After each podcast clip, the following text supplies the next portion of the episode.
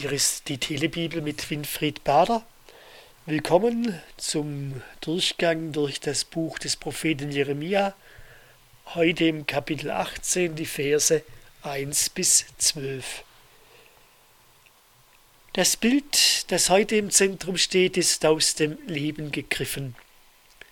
Es geht um das Handwerk des Töpfers.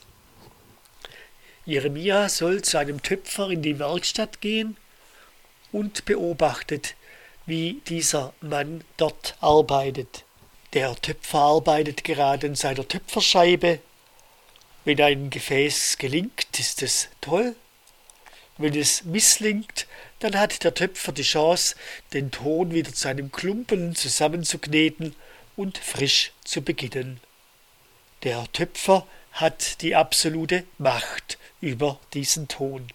Dieser Alltag des Töpfers, den Jeremia beobachtet, wird dann im Gespräch zwischen Jeremia und Gott übertragen auf Gott selber. Er sagt, kann ich es mit euch nicht genauso machen wie dieser Töpfer, ihr Leute von Israel? Ja, wie der Ton in der Hand des Töpfers, so seid ihr in meiner Hand, ihr Leute von Israel.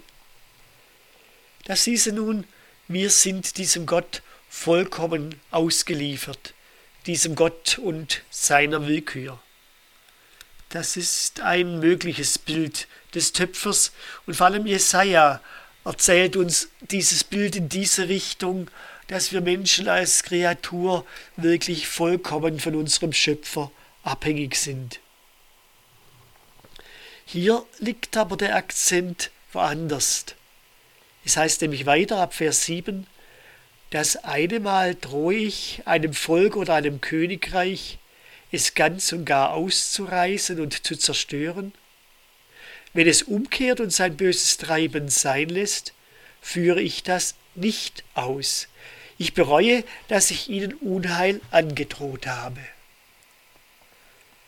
Das heißt, so wie der Töpfer, nachdem das Gefäß gemacht ist, sein Urteil revidieren kann, ist es gut oder nicht, und ihm ist es vollkommen frei, eine andere Meinung zu haben, zurück zum Klumpen und etwas anderes zu machen. So hat auch Gott die Freiheit.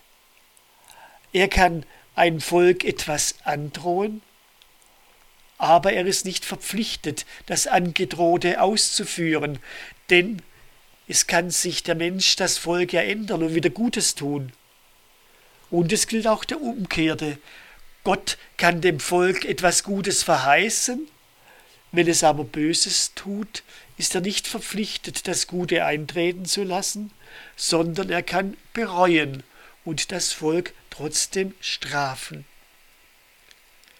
Das Bild des Töpfers wird also verwendet für das Bild, dass Gott die Freiheit hat, sich zu ändern. Das ist das Spezifische des biblischen Gottes. Ein philosophischer Gott ist unveränderlich. Ein biblischer Gott darf und kann sich verändern.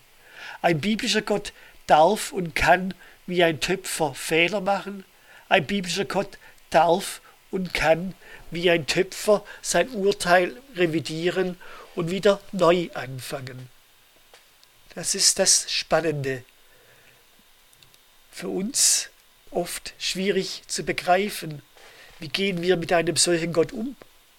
Heißt es dann, er ist willkürlich? Oder heißt es nur, er reagiert wirklich auch auf unser Verhalten? Für mich heißt es, es ist ein sehr menschlicher und persönlicher Gott, ein Gott, der mit mir in Beziehung sein will und in dieser Beziehung ich ein wichtiger Pol bin.